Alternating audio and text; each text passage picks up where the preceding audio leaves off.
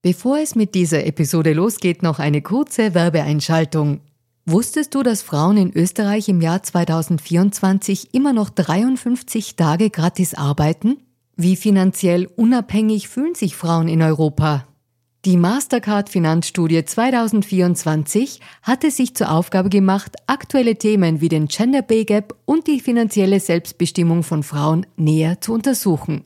Finanzielle Bildung ist enorm wichtig für Frauen, um ein unabhängiges Leben führen zu können. Die Ergebnisse der Studie zeigen eindeutig, dass es noch viel zu tun gibt, insbesondere wenn es um die Förderung der finanziellen Selbstbestimmung von Frauen und Ungleichheiten im Job geht. Als weltweit führendes Technologieunternehmen im Zahlungsverkehr setzt sich Mastercard für eine inklusive digitale Wirtschaft ein, von der alle Beteiligten weltweit profitieren. Mastercard engagiert sich stark dafür, eine bessere Welt für Frauen in der Arbeit und in der Gesellschaft zu schaffen. Das beginnt bei dem Ende des Gender Pay Gaps im Mastercard-Universum und endet bei aktiven Förderungen für Kleinunternehmerinnen, Startups sowie jungen Mädchen in MINT-Karrieren. Weitere Informationen findet ihr unter www.mastercard.at-de-at. Und jetzt geht's weiter mit Fair and Female.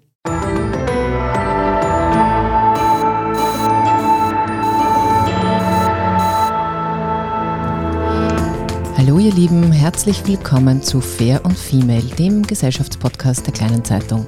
Mein Name ist Barbara Haas, ich bin Journalistin und hoste diesen Podcast und heute möchte ich über Frauen im Film und im Fernsehen sprechen und übers Älterwerden dieser Frauen. Denn das wird, so finde ich, von der Öffentlichkeit oft kritisch beobachtet und noch öfter auch sehr kritisch bewertet. Es geht also um Bilder, die wir haben und die Frage, ob sie sich verändern. Und das alles freue ich mich heute ganz besonders mit einer hochinteressanten, sehr vielseitigen Frau und Schauspielerin besprechen zu dürfen. Danke, dass Sie sich die Zeit nehmen und herzlich willkommen, Aglaya Schischkowitz. Hallo. Liebe Frau Schischkowitz, erste Frage gleich vorab. Spreche ich Ihren Namen überhaupt richtig aus? Ja, hochbegabt. Die Österreicherinnen sind einfach viel begabter als die Deutschen. Also meine, meine Mutter sagt Schischkowitz. Und wenn wir über Frauen in der Filmbranche sprechen, dann orientiere ich mich eher an meiner Mutter. Mein Vater sagt nämlich Schischkowitz. Aber ich finde beides wunderbar. Okay, gut. Äh, dann danke schon mal für dieses Feedback, liebe Frau Schischkowitz. Ich möchte gerne mit einem Zitat aus einem schon recht alten Film einsteigen. Er heißt auf Deutsch Der Club der Teufelinnen, äh, auf Englisch heißt er First Wives Club. Und darin spielten Diane Keaton, Goldie Hawn und Bette Midler drei College-Freundinnen, die sich nach vielen Jahren wieder treffen. Geil! Und, und, alle von ihren Männern für jüngere Frauen verlassen wurden. Und äh, Goldie Hawn ist im Film eine Schauspielerin und versucht nach der privaten Niederlage sozusagen mit vielen Schönheits-OPs zumindest den Schein der ewigen Jugend zu wahren. Und als Erklärung sagt sie zu ihren Freundinnen, es gibt nur drei Arten von Frauenrollen in Hollywood. Das Babe, die Staatsanwältin oder Miss Daisy und ihr Chauffeur. Sie lachen schon. Äh, Sie, liebe Frau Schischkowitz, sind ja schon wirklich lange im Geschäft. Äh, ich habe mir das äh, ausgerechnet. Ich hoffe, ich habe mich nicht verrechnet. 27 Jahre hätte ich das jetzt sozusagen über den, ähm, so drüber gerechnet, als Schauspielerin im Film, aber auch im Theater und in vielen Serien zu sehen. Sie haben also die Rolle dieser jungen, schönen Frau gespielt, haben als Kommissarin die taffe, erfahrene Chefin gespielt. Sie ähm, haben schon sehr viele Rollen Nein, bei der als Kommissarin habe ich die Anfängerin gespielt. Da war ich nicht erfahren. Da, da habe ich eine erfahren, Berufsanfängerin aber, gespielt. Aber Sie haben auch schon die erfahrene, die Staatsanwältin, so gesagt, äh, sozusagen gespielt. Wenn, ja. Sie, wenn Sie jetzt so im Jahr 2022 auf das Filmgeschäft und, und Ihre Möglichkeiten blicken, was meinen Sie? Gibt es genug interessante Rollen für Frauen, die wie Sie jetzt ähm, 54 Jahre alt sind? Es ist eine große, große Katastrophe, dass es so wenige Rollen gibt. Es ist, ähm, es ist eigentlich völlig absurd, weil es, es ist der, die Leute, es gibt so wahnsinnig viele spannende Frauen, die ein bisschen älter als 32 sind und es gibt so wenige tolle Rollen für diese Frauen und es steht einfach in keinem Verhältnis zueinander. Also die Frauen sind, ähm, es, ich spiele zunehmend also eigentlich wird jedes Jahr mein Rollenprofil spannender, weil ich aktuell gerade drehe ich eine Neurochirurgin, die, Quatsch, Neurologin, Nephrologin, die ähm, Chefchirurgin ist an einem großen Krankenhaus und die einfach komplett die Strippen zieht in diesem Krankenhaus und alles bestimmt und in der Hand hat und daneben natürlich ein Privatleben hat, was man dann am Ende erfährt, das hochinteressant ist. Und ich frage mich die ganze Zeit, wieso ich das jetzt mit 54 spiele und diese, diese tollen Charaktere einfach nicht vor 15 Jahren gespielt habe und so. Ne? Und, und es ist natürlich so, dass man, ähm, dass ich mittlerweile eine Position erreicht habe, wo mir das auch angeboten wird. Und natürlich war ich vor 15 Jahren noch die jüngere, bisschen pausbäckigere Blondie-Kommissarin und so. Trotzdem hätte ich das natürlich damals schon spielen können. Und es ist in der Entwicklung der, der Charaktere, also ich versuche viel mitzubestimmen bei den Dingen, die ich selber mache, da habe ich Einfluss drauf. Aber wenn du dir so ein Drehbuch anschaust, und wir haben uns ja, sie haben mir einen Artikel geschickt, den ich sehr, sehr gerne zitiere, wo einfach das auch irgendwie so drin steht, dass es einfach, es ist also auch politisch total korrekt und total wichtig, aber dass wir jetzt ähm, queere Personen in unsere Filme nehmen, dass wir junge Mädchen im Rollstuhl in die Filme nehmen, dass wir äh, multikulturell besetzen müssen und so, ist super. Aber dieser Punkt, dass Frauen nicht mehr vorkommen, wenn sie die fünf oder ganz wenig vorkommen, die 50 überschritten haben oder die 60, wobei sie jetzt eben in einer, also ich kenne, das steht auch so wunderbar drin, kenne eigentlich nur wunderschöne Frauen, die auch ähm, wirklich vor die Kamera gehören. Eine meiner besten Freundinnen, die Jule Ronstedt, eine brillante Schauspielerin, kommt einfach nicht mehr vor. Ich glaube, auch weil sie Regie geführt hat und Angst eine Rolle spielt und so. Und es ist einfach, es, also man, man, man, man versteht es nicht. Wir verändern es ein bisschen, steht da ja auch drin, ich glaube von, weiß ich nicht, 34 auf 44 Prozent oder so. Wir verändern ein bisschen was, aber im Verhältnis zu dem, dass die Jungs immer noch in einer riesen Überzahl sind und es ja viel mehr gute Schauspielerinnen als Schauspieler gibt. Das ist ja auch, das kann natürlich die Schauspieler nie bestätigen, aber wenn du dir so anschaust, das habe hab ich oft mit Produzentinnen und Produzenten und, und, und Redakteurinnen auch, es ist, es gibt krass viele super Schauspielerinnen und für die ganz wenig Rollen und auch viele gute Schauspieler, natürlich tolle Kollegen, aber im Verhältnis zueinander stimmt's nicht. Ähm, ich kläre mal kurz unsere Hörerinnen und Hörer auf, äh, von welcher Studie und welcher Geschichte wir da eigentlich reden. Ähm, die Geschichte der Artikel ist in der Zeit erschienen und hat sich bezogen, war so eine Wutrede eigentlich, und hat sich bezogen auf eine Studie, die gerade ähm, von der Universität in Rostock vorgestellt wurde. Da ging es um die Analyse ähm, der Geschlechterdarstellung in Film und TV und äh, rauskam, wie Sie jetzt eh schon gesagt haben, dass halt ältere Frauen, also ab 50 in Formaten, äh, deutlich abnehmen in ihrer Präsenz. Ähm, und zum Vergleich, im Alter, wenn äh, Männer und Frauen 30 sind, dann haben sie noch gleich viele Anteile. Und ähm, äh, ab 50 plus ändert sich das in ein Drittel Frauen und zwei Drittel Männer. Ähm, für die Männer ändert sich seltsamerweise gar nichts, sondern im Gegenteil. Und die Frauenrollen, die es gibt, die sind dann halt eben die betrogene Ehefrau oder die kümmernde Ehefrau oder sie machen andere Sorgejobs. Ähm, ähm, ich hätte jetzt rausgehört, die teilen diese äh, Kernaussage dieser Analyse. Aber was denken Sie, warum werden denn ältere Frauen unsichtbar gemacht?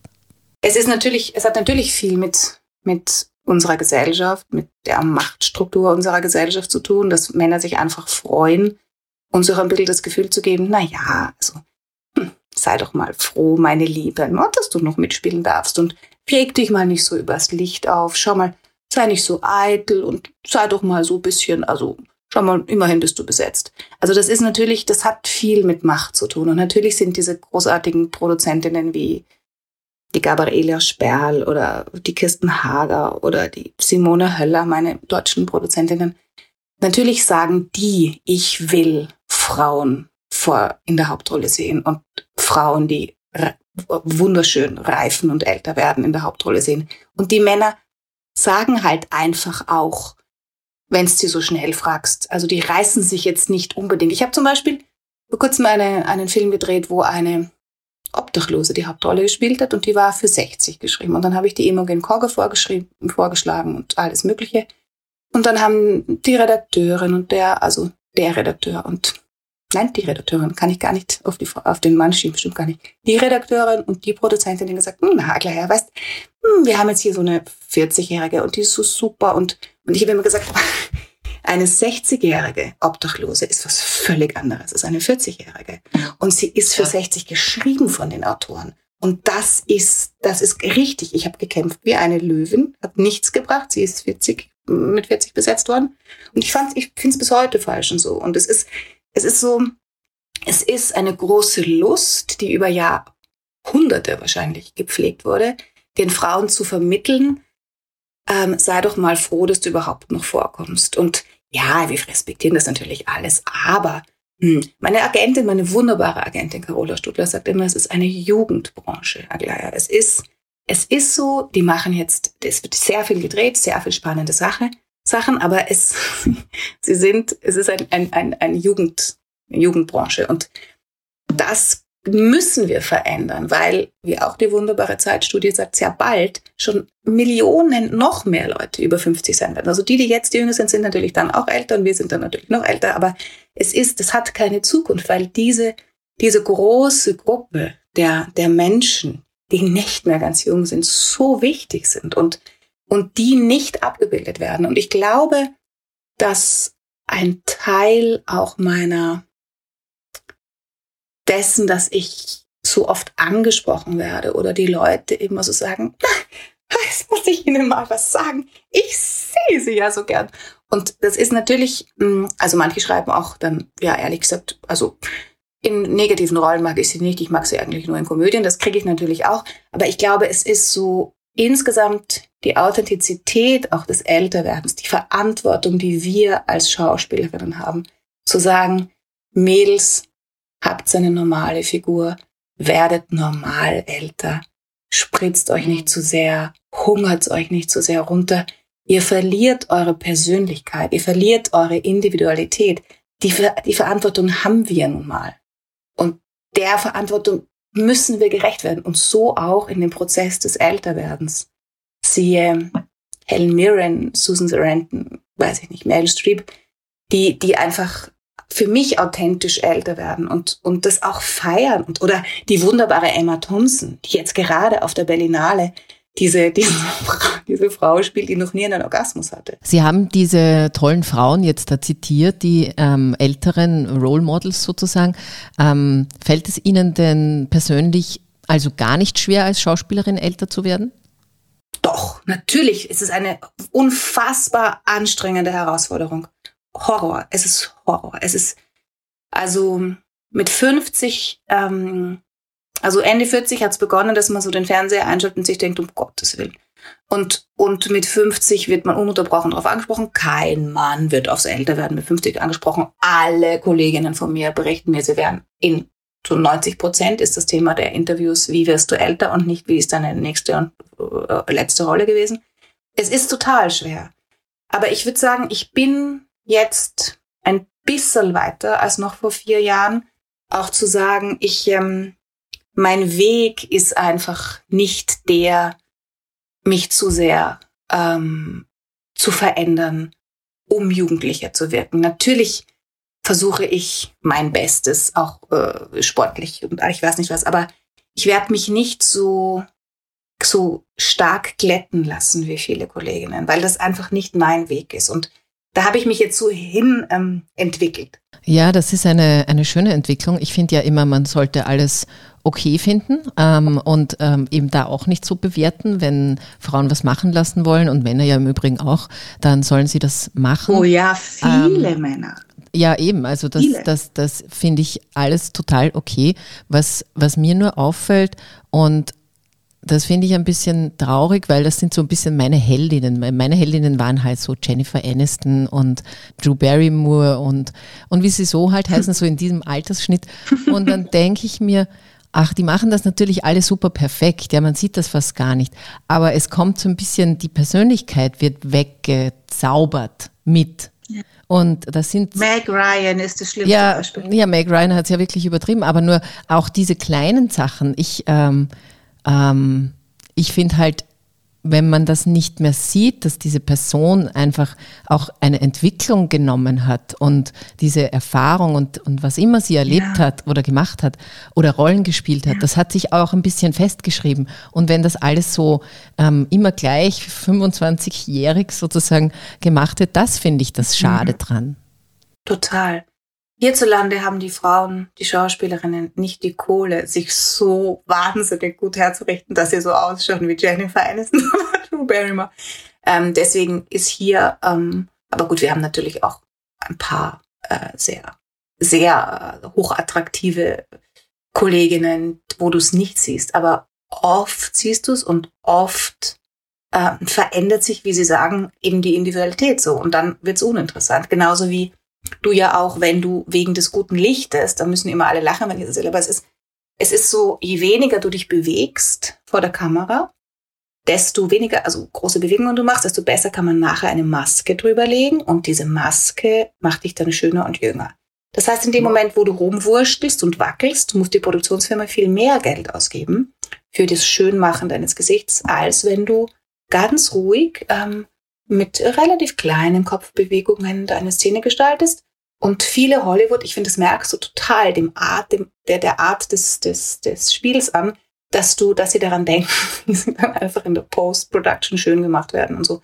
Und auch das verhindert natürlich total die Natürlichkeit der Bewegung. Und das hat mir ein Produzent bei meinen Reihen, weil ich mich aufgeregt habe und auch gesagt habe, wofür, was ist eigentlich, wofür wird welches Geld ausgegeben und welchen Stellenwert die Attraktivität der Frauen. Und ich habe ja angefangen mit, mit dem Xaver Schwarzenberger, dem Wunderbaren in Österreich, der Frauen gefeiert hat und der ein Licht gesetzt hat, der einfach ein, ein Mann der, der, der Ästhetik und der, der, der hat das gefeiert, dass Frauen schön sind und der hat uns geleuchtet und der hat uns in Szene gesetzt.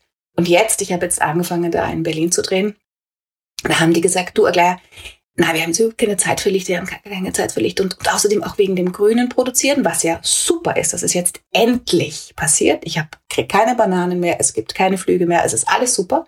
Es gibt kein Festaggregat, äh, kein Aggregat mehr, es gibt dann Feststrom und aber dass die jetzt auch die Lampen sparen bei diesem Strom, habe ich jetzt auch gesagt, genau, also, also das, Entschuldigung, also jetzt ist irgendwo ist eine Grenze erreicht. Ihr könnt nicht eure Hauptdarstellerin aus Kostengründen nicht mehr, aus, aus grünen, also äh, grüne Energiegründen nicht mehr leuchten. Ich glaube, das war jetzt auch nur in den ersten zwei Tagen so, aber der ist natürlich, ja, aber es ist die, ja, wir sind als Schauspielerinnen abhängig von dem, wie wir in Szene ja. gesetzt. Ja, das verstehe ich. Ähm, äh, das ist eine äh, interessante Insight auch, die kennen wir ja nicht, die wir nicht äh, beim Film arbeiten.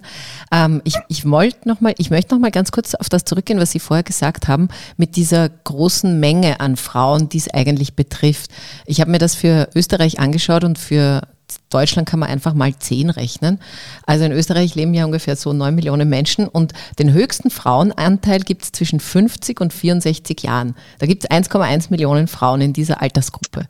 Und äh, wenn man das jetzt mit dem deutschsprachigen Markt sozusagen ein bisschen hochchest, dann sind das richtig viele Menschen. Und, mhm. ähm, und ich denke mir, weil ich komme ja jetzt auch langsam in diese 50 äh, hinein, äh, in ein paar Jahren, und ich möchte ja jetzt schon Frauen sehen, die so nicht so wie ich sind, aber die, wo ich spannende Lebenskonzepte halt sehe. Und könnte es nicht einfach eine Marktlogik haben, für diese Frauen Filme anzubieten, wenn man so eine große mhm. Zielgruppe hat? Und deswegen die Frage an Sie. Ähm, manchmal müssen Frauen das ja irgendwie so in die eigene Hand nehmen und dann selber produzieren. Manchmal ist gut. Äh, ja, eh, eh oft. Aber ähm, reizt Sie sowas nicht? Doch, total. Total. Ich, ich, ähm, ich entwickle gerade eine Reihe über, ähm, über die Wechseljahre mit einer Berliner Produktionsfirma, was mir einen wahnsinnigen Spaß macht. Und ähm, es, es reizt mich, also ich schreibe ja, nehme ja großen Einfluss auf die Entwicklung meiner eigenen Reihen, also Zimmer mit Stahl und Billy Kuckuck. Und ähm, auch der letzte Kirtag, was ich mit Julian Pörsl mache und so, ist, ist, ist so, dass ich in dem Moment, wo du, wo du eine Reihe hast, kannst du natürlich von Jahr zu Jahr etwas ähm, nochmal verbessern in der in, in, in, dem, wie du die Hauptfigur erzählst und im Neukreieren von, von Formaten bin ich sehr, bin ich sehr ähm, aktiv und, und in dem Moment, wo ich was angeboten krieg, schließe ich mich sofort mit dem Regisseur kurz und du hast immer, also bei meinen Projekten immer was zu verbessern. Wenn du natürlich jetzt, ich weiß nicht, ähm, wen nehmen wir jetzt, ähm, Janis Niewöhner oder Jella Hase oder ich weiß nicht, also unsere Jungstars hier in Deutschland, die wirklich die Top-Kinofilme drehen, auch die werden noch viel verändern müssen, aber das ist ein bisschen, glaube ich, nochmal hm, weniger Arbeit als die, die du manchmal leisten musst, wenn du in einem Fernsehformat oder in einem Reihenformat etwas angeboten kriegst, was die Autoren jetzt nicht drei Jahre vorbereitet haben, sondern auch rausgeschüttet haben, weil sie natürlich viel parallel schreiben müssen, sonst können sie sich überhaupt nicht ihr Überleben leisten und so. Aber ich finde, also ehrlich gesagt, wenn ich jetzt, wenn es leicht wäre, als Produzentin anzufangen, also ich habe jetzt den neuen Film von der Caroline Herfurth. Ich bin in der Vorauswahlkommission der Deutschen Filmakademie zum dritten Mal reingewählt worden, was eine super Ehre ist, weil da, du dadurch nicht nur dein Handwerk anerkannt wird, sondern auch eigentlich deine Persönlichkeit, dass du eben nicht, bin ich, also weiß ich nicht, aber ich glaube, dass die, dass ich einfach das Vertrauen offensichtlich genieße von meinen Kollegen und Kolleginnen. Das ist super. Und da ist ein Film drin von der Caroline Herford. Also er ist, er ist, er ist jetzt noch nicht reingewählt, das machen wir jetzt morgen und übermorgen, aber er ist äh, auf der Plattform. Und, und die Caroline ist mit der wunderbaren Maria Schrader. Und ja, die dritte, die Nicolette Krebitz ja. hat auch einen Film drin. Also diese drei Kolleginnen, die haben das geschafft zu sagen, bin Schauspielerin und Regisseurin und in weiterer Folge auch Produzentin. Aber denen, den, den drei Mädels stehen natürlich wahrscheinlich, ich weiß nicht, jetzt fallen mir gleich zehn, 20 Reg äh, Regie, äh, Regisseure ein, die auch Schauspieler waren. Also das Selbstbewusstsein zu sagen, ich bin eine gute Schauspielerin, aber jetzt traue ich mir auch noch mehr zu. Das musst du erst mal haben. Und es ist eine hohe Kunst, Regie zu führen und eine hohe Kunst zu produzieren. Aber reizen wird's mich. Okay, na vielleicht hören wir ja oder sehen wir davon noch was. Ähm, an der Stelle tatsächlich auch eine Filmempfehlung. Der Film Wunderschön von der Caroline Herfurth, sehr, sehr zu empfehlen. Ähm, verschiedene Frauenrollen, ähm, sehr, sehr ehrlich produziert und gezeigt. Also ich hatte großen Spaß und war sehr berührt, auch von dem Film, wie er erzählt wird. Ähm, Sie haben mir schon ein super Stichwort gegeben. Muss ich ganz kurz sagen, wie die Nora Tschirner am Anfang auf der Autotür hängt, mit so einem Bein, ist mein Lieblingsmoment. Überhaupt die Figur von der Nora Tschirner ist so lustig. Wirklich alle, alle Frauen reingehen. Mit, natürlich ja. mit den Männern. Wenn, wenn, sie, wenn sie Lust haben. Oder mit Freundinnen ist es vielleicht noch lustig. Na, es ist eigentlich schon lustig mit den Jungs, weil es geht ja um Beziehungen. Ja, und er, also, ist, er ist ja wirklich auch eine, es ist ja eine Komödie. Man hat keine schlechte Laune danach. Ähm, aber ähm, sie hat eben eine, so eine Schicht darunter, wo einfach viele, viele coole Themen besprochen werden. So, ähm, das Stichwort, das Sie mir geliefert haben, waren die Wechseljahre. Und ähm, wir haben ja im Vorfeld vor diesem Podcast mal telefoniert und da habe ich Sie auch gefragt, ob das äh, okay ist, wenn wir darüber reden. Und Sie haben gleich ganz wie aus der Pistole geschossen gesagt, ja klar. Und ähm, jetzt haben Sie schon gesagt, Sie machen was zu den Wechseljahren. Aber ich finde es auch super, dass ähm, Sie dieses Thema, das ich finde schon noch sehr tabuisiert ist, bei uns ähm, äh, so offen angehen. Also Reden wir doch mal offen drüber. Sind die Wechseljahre jetzt eine tolle oder eine grauenvolle Erfahrung? Man muss üben. Es ist eine große Herausforderung. Es gibt also meine beste Freundin zum Beispiel, die hat gar nichts. Aber ich habe einiges. Also ich habe vor allem gerade das Schlafthema, was wirklich irrsinnig mühsam ist.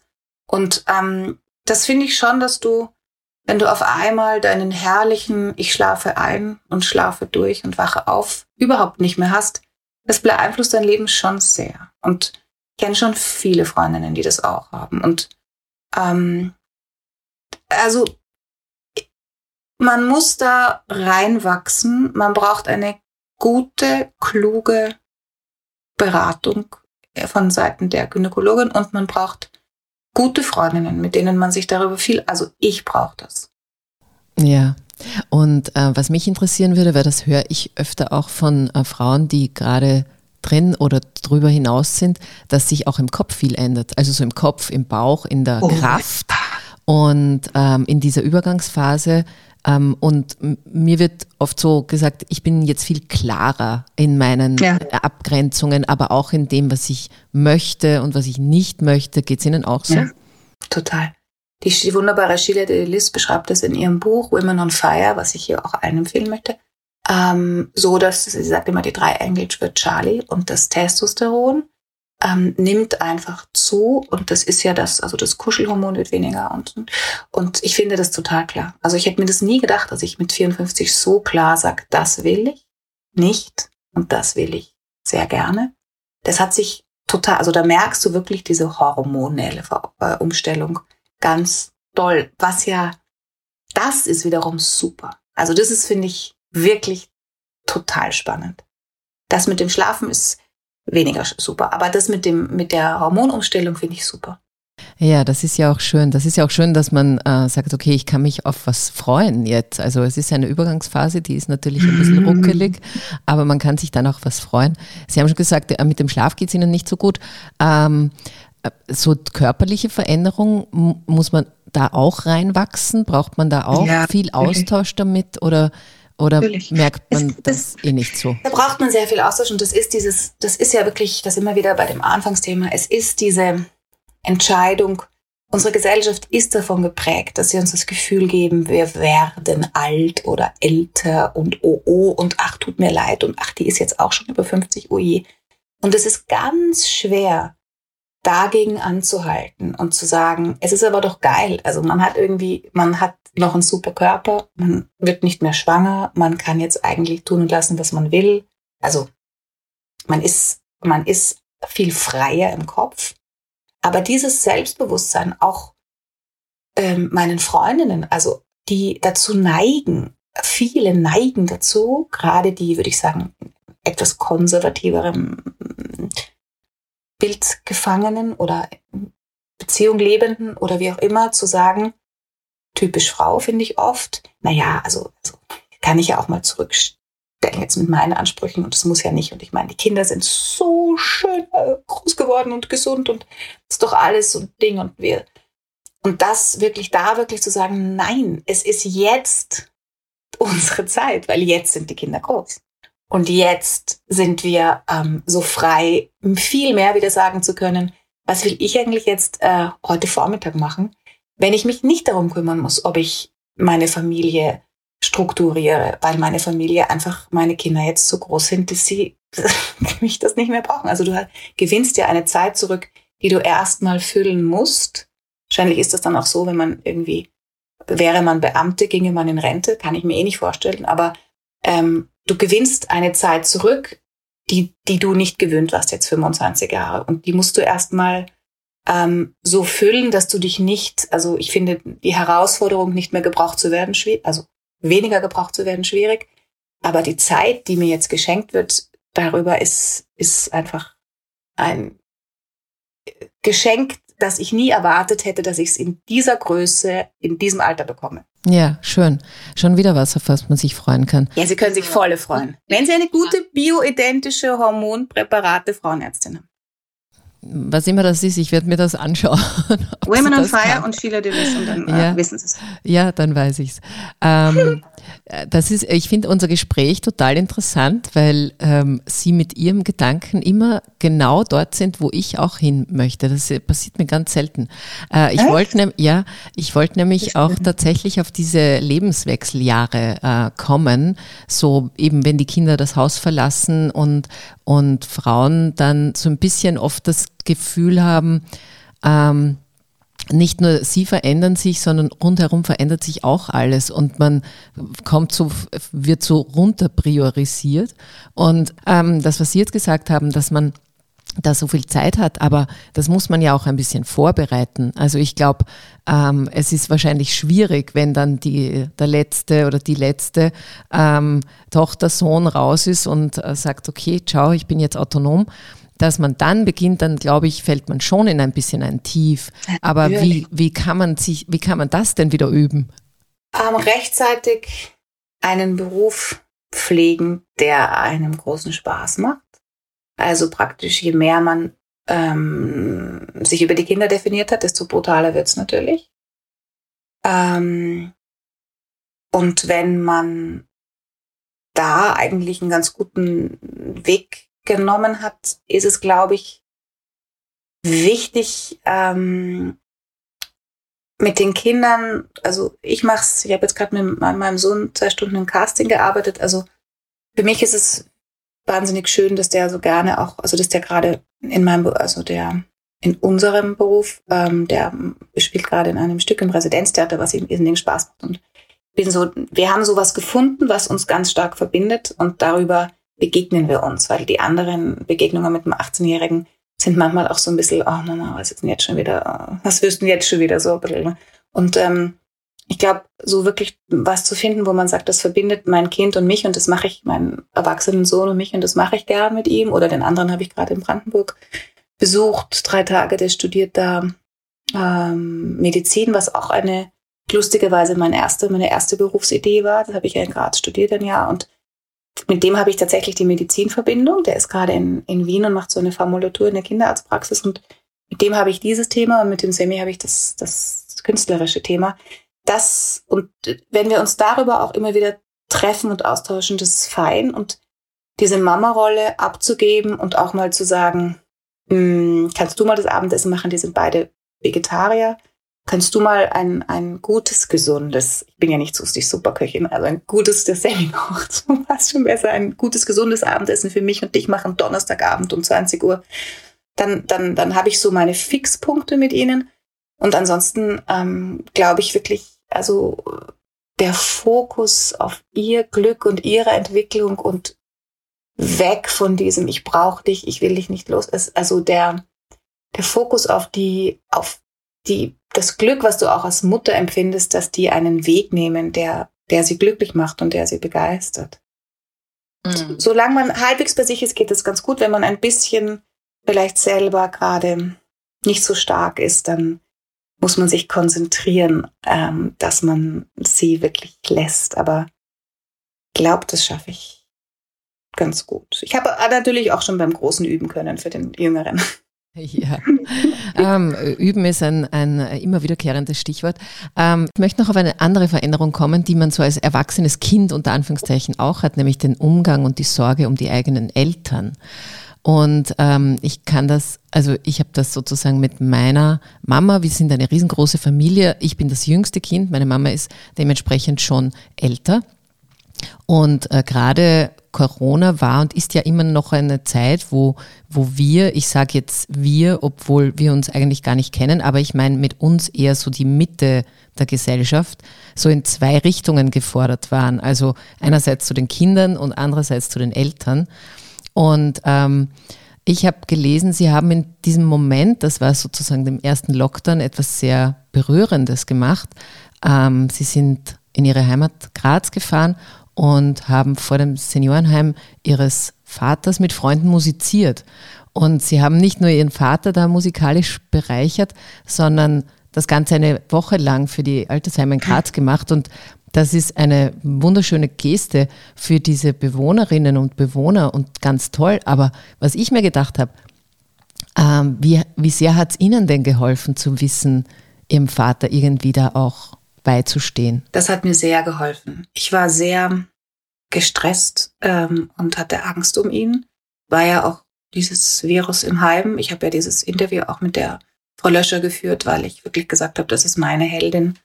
Ähm, das sind meine Heldinnen in dieser ganzen Zeit. Wir tun uns leid, weil wir nicht so viel rausgehen dürfen, aber Pflegepersonal in den Heimen und Krankenhäusern, das ist, das sind die, die wirklich unfassbar viel geleistet haben und nach wie vor leisten.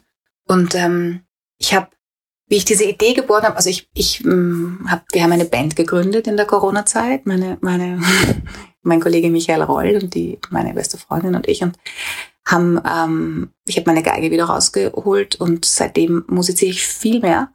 Und mein Vater hat immer schon Musik total geliebt, singt nach wie vor sehr gern und ich habe auf einmal dann gedacht, in diesem ganzen, man kann nichts machen und man darf nicht raus und der, ich meine, in den Altersheimen durften sie ihr Zimmer nicht verlassen, wochenlang. Also sehr kannst dich ja, ich würde mich erschießen. Es ist ja so, also es ist wirklich, hoffentlich kommt das nicht mehr, dass wir das, ich will das nicht glauben, dass das nochmal kommt. Und diese Freiheitseinschränkung, Gott sei Dank, hatte einen Balkon und dann sind wir immer unter dem Balkon hin und haben ihm irgendwelche so kleine Mannerschnitten-Backeln raufgepfeffert und er hat uns dafür dann irgendwas runtergelassen mit dem, mit dem Korb. Und ähm, da habe ich mir dann halt gedacht, was kann man denn noch machen, um ihn noch glücklicher zu machen, als so eine Unterhaltung zu führen. Und, und ich habe auch, ich spiele auch Akkordeon und dann mit dem Akkordeon vor seinem Balkon gestanden. Und dann habe ich den Christian Wackernitsch kennengelernt, der ja ein super, super Musiker ist. Und dann habe ich eben gedacht, okay, jetzt bringen wir mehrere Sachen zusammen. Ich fahre gerne nach Graz. Ich liebe meinen Papa. Mein Papa ist, liebt Musik und habe den Bürgermeister angerufen und damals als Graz noch einen männlichen Bürgermeister hat und habe gesagt, ähm, äh, Herr Nagel, ich habe jetzt äh, eine Idee. Ich würde gerne musizieren für die städtischen Altersheime. Sie müssen mir aber helfen mit der Technik. Und dann hat er gesagt, Schischkowitz, lassen Sie mich drüber nachdenken.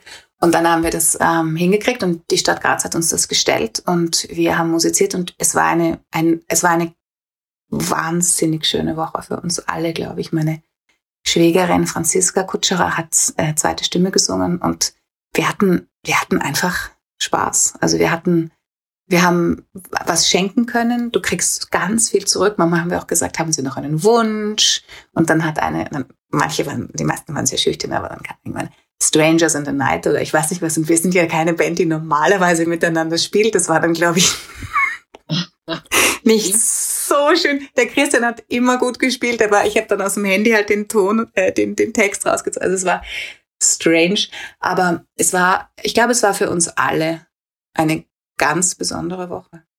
Mhm. Ähm, Corona hat ja am Anfang so wirklich, so wie Sie das jetzt auch beschreiben, es hat ja viele gemeinsame Dinge gegeben, die sich die Gesellschaft ausgedacht hat. Und das hat sie auch ein bisschen zusammengeschweißt, so hatte ich das Gefühl. Und leider ist davon nicht so viel geblieben, ja, auch weil ähm, viel Frustration mittlerweile da ist und, und viel Spaltung irgendwie auch.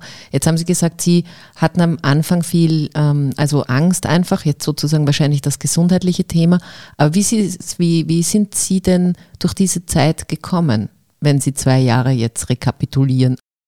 Ich ähm, würde sagen, äh, nach dem ersten Totalschock, äh, wo wir ja gar nichts wussten und auch keine Ausrüstung hatten, die Heime und so, habe ich mich relativ schnell gefangen und habe dann hauptsächlich mich um meine Eltern gesorgt. Äh, vor allem um meinen Vater. Meine Mutter hat irgendwie eine, einer großen optimistischen Widerstandskraft gesagt, sie fährt jetzt Rad und geht spazieren und sie kann das alles. Also die war wirklich äh, sehr sehr stark und mein Vater hat auch, der hat das auch mit Humor genommen und gesagt, klar, ich bin eh ganz froh, wenn ich mal in Ruhe im Bett liegen kann und du nicht ständig mit mir spazieren gehen willst. Aber der, der war schon, der war schon äh, angestrengt natürlich von dem im Zimmer bleiben und so. Und ähm, ich habe dann, dann fand ich, das war ja Frühling vor zwei Jahren, wie das äh, auch der Lockdown war. Ich habe bis März gedreht. Also ich genau am 16. März habe ich noch den Axel Prahl geküsst für einen ZDF-Film und wir haben uns, das Hälfte des Teams hat schon gehustet und wir haben uns auch so angeschaut und gesagt, äh, also eigentlich wäre es besser, wenn wir uns nicht küssen, aber es ist, steht halt im Buch und damit geht der Film los. Also wir waren in einem großen Konflikt und ich habe dann auch, bin ja dann sehr, kann ja dann auch sehr äh, kämpfen für etwas. Ich war davon überzeugt, wir müssen sofort abbrechen. Wir haben das dann auch geschafft, dass wir abgebrochen haben. Und dann hatte ich Pause und den ersten Lockdown habe ich tatsächlich nach den ersten zwei, drei Wochen ganz vergnügt verbracht, wissend auch, dass es dann im Mai, Ende Mai ging es schon wieder weiter und dann habe ich ein total schönes Jahr gehabt.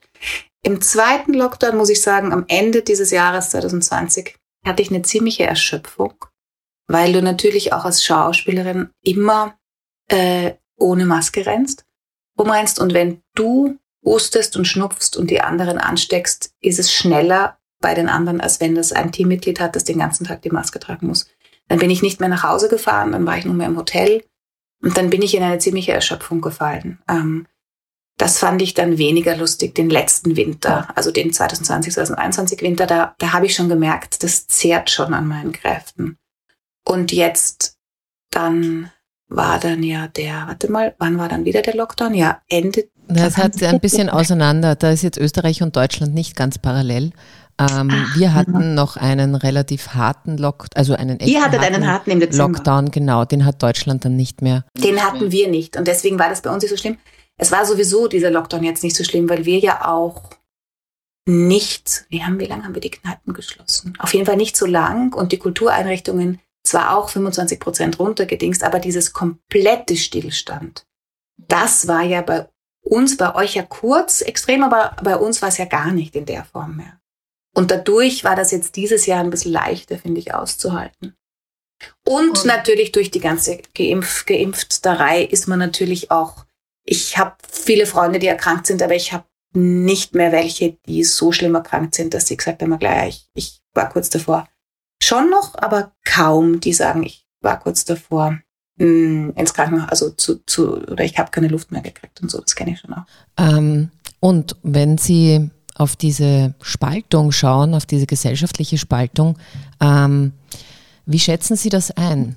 Also da war ja auch Österreich und Deutschland vielleicht ein bisschen unterschiedlich. Ähm, in Österreich hat es ganz Aber massive, euch haben sie aus dem Gullideckel rausgeimpft in die in die äh, ja in die genau Knöchel, genau ne? genau. Das haben sie bei uns nicht geschafft.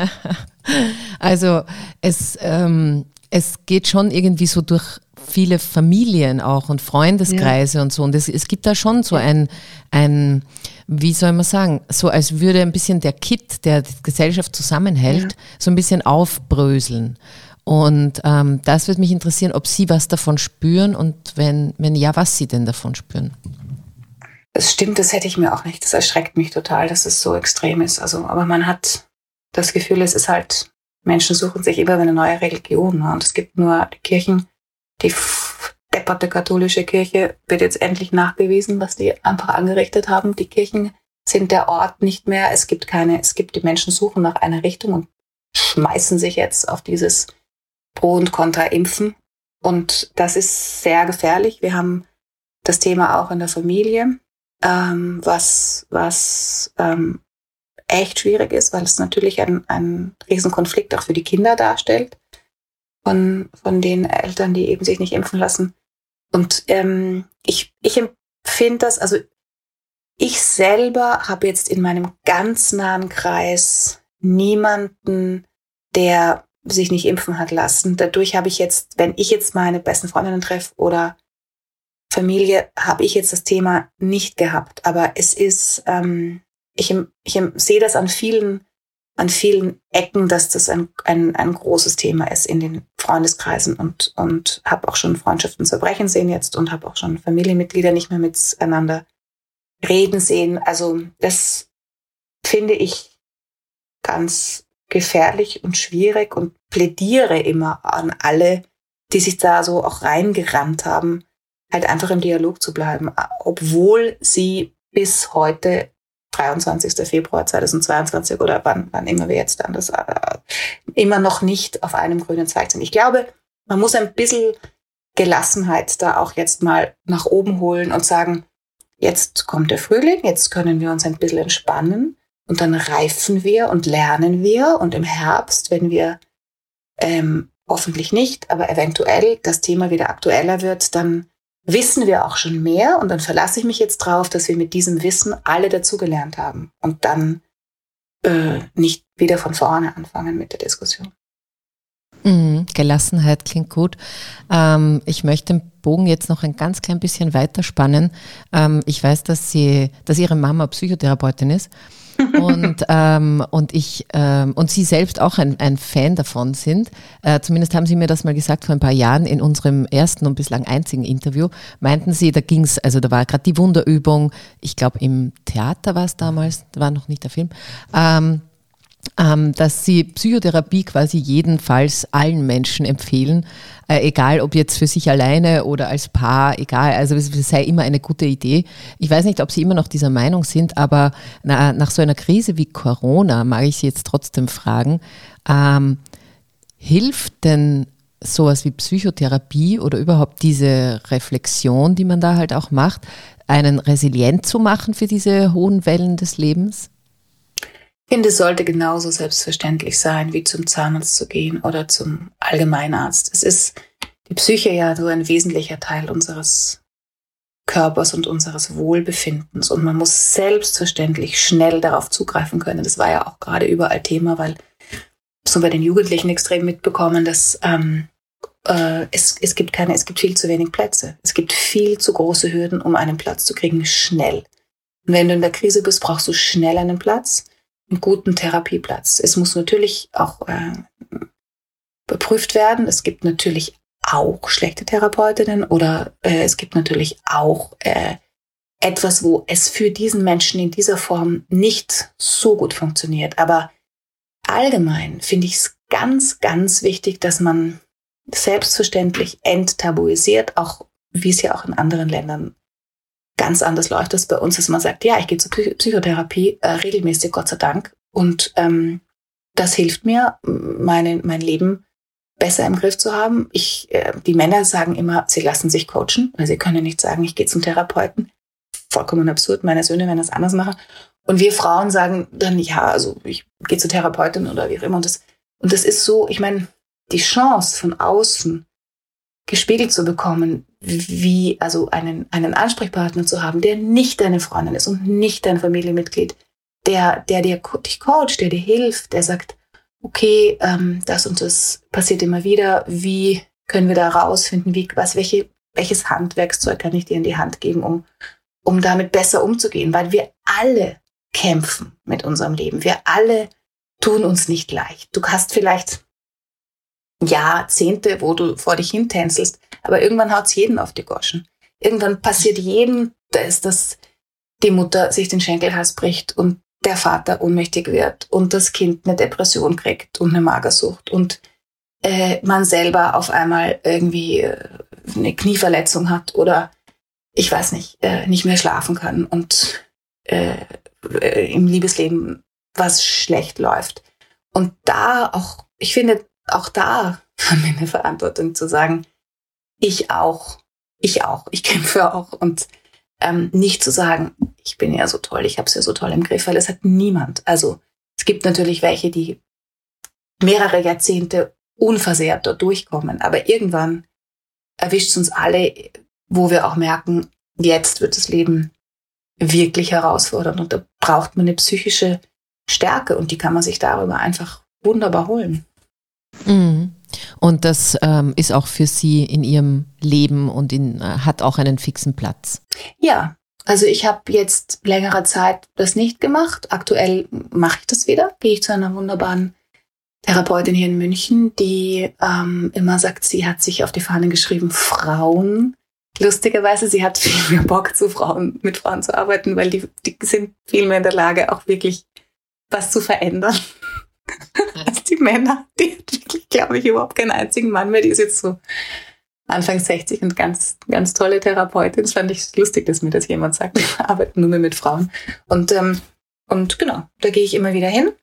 Je nachdem, wie ich Zeit habe und was ich für Anliegen habe. Und das, das hilft mir sehr. Das finde ich sehr, sehr schön. Finde ich auch sehr schön. Ähm, äh, zum Schluss, wir sind schon fast am Schluss, äh, gibt es noch eine Fair- und Female-Frage, weil der Podcast heißt ja so. Und die Frage ist, in welcher Situation waren Sie in letzter Zeit zu jemandem ungerecht und wie ist es Ihnen aufgefallen? oh, wow, wow, wow. Ich war vorgestern zu meiner jüngsten Schwester Gwendolyn ungerecht, die mich sehr kritisiert hat und ich habe dann, was mir eigentlich fast nie passiert, war ich kurz laut und habe aufgelegt. Und dann sind ein paar Stunden vergangen und dann haben wir ein bisschen reflektiert, wie das dazu kommen konnte. Ähm, und dann haben wir das wieder eingereckt. Ich bin eigentlich nicht jemand, der ein Telefongespräch auflegt. Das finde ich ziemlich dämlich. Aber sie hat mich an einem Punkt getroffen, sie hat mich ein bisschen überrannt bei einem Punkt und das habe ich nicht ausgehalten und dann habe ich aufgelegt. Aber wir haben es ein paar Stunden später, ich habe mir dann auch gedacht, also die rufe ich frühestens morgen an. Und dann habe ich aber am Abend noch mal telefoniert und jetzt ist wieder gut. Ja, auch hier im Dialog zu bleiben ist eine, eine gute Idee, glaube ich. Ja, ähm, auch, genau. auch wenn man manchmal die eigene Unzulänglichkeit dann präsentieren muss nochmal und das nochmal besprechen muss. Aber äh, Genau. äh, Und gerade Ja. bei den Schwestern ist es heikel, weil die kennen einen so gut, die nehmen echt, legen echt den Finger in die Wunde. Aber sie hatte, das war gut, dass wir das geklärt haben. Ja, vielen lieben Dank. Vielen Dank, ähm, liebe Frau Schischkowitz, für dieses Gespräch. Vielen Dank wirklich für Ihre Offenheit. So viele Themen ähm, kommen ganz äh, leicht bei Ihnen auch daher und ähm, diese Klarheit, von der Sie gesprochen haben, die ist ganz, ganz deutlich auch spürbar. Das äh, finde ich sehr schön und ich hoffe, unsere Hörerinnen haben auch ein bisschen was mitnehmen können ähm, von dieser von dieser Stärke, die ich finde, die die Frauen immer haben in jedem Alter, aber die sich immer ein bisschen anders rauskristallisiert. Ähm, ich habe jetzt gar nicht gefragt, so richtig nach Ihren Projekten. Sie haben ein bisschen was erzählt, aber wollen Sie noch was loswerden? Ich wollte jetzt nicht äh, sozusagen ganz unabhängig von Ihrem Beruf hier mit Ihnen reden. Ja, am 18. März kommt äh, eine neue Folge von Der Alte, wo ich die Episodenhauptrolle spiele. Ähm, genau, und dann kommen zwei neue Folgen von Zimmer mit Stall, die wahnsinnig schön geworden sind, über einen Zirkus, der eine. Aber das weiß ich noch nicht genau, wann es kommt. Ich glaube, das kommt im Mai. Und aktuell drehe ich in Berlin und dann mache ich zwei Monate, habe ich mir jetzt meiner Therapeutin und meinem Tagebuch versprochen. Mm, drehe ich nicht, sondern ähm, mache andere Sachen.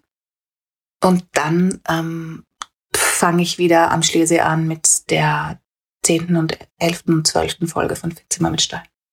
Und ich bereite einen sehr spannenden Film in Österreich vor, den wir dann hoffentlich im Herbst drehen werden. Okay, ähm, dazu darf noch nichts verraten werden, höre ich hier raus.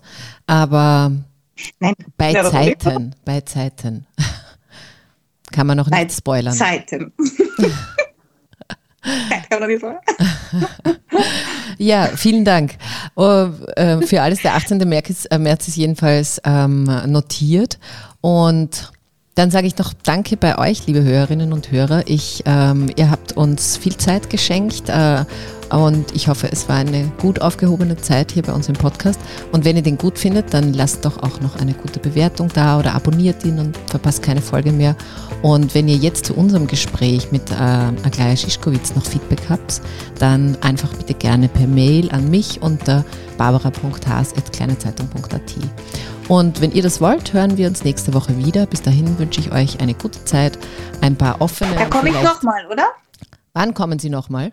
Nächste Woche? Wir machen jetzt so, so äh, Folgen, eine Serie, oder? Genau, ich bereite ein paar Themen vor. Ja, sehr gut. Das ist, äh, dann habe ich das schon erledigt. Das finde ich sehr, sehr fein. Ähm, Super, dann bis nächste Woche. bis, bis nächste Woche. Ich habe ja doch mit meinen Hörerinnen gesprochen gerade. Aber Sie können gern vorbeischauen oder vorbeihören. Vielleicht, äh, vielleicht machen wir bei, Natürlich, machen ich so abonniere und so. natürlich sofort. Ja, das habe ich jetzt ein bisschen äh, erzwungen. Es soll schon freiwillig passieren. Entschuldigung. Ähm, also, nochmal für alle, die jetzt da zuhören. Ja, also es gibt wieder eine neue Folge, vermutlich dann nicht gleich wieder mit Aglaya Schischkowitz, aber wer weiß, wer weiß. ähm, ich wünsche euch alles Liebe und Baba.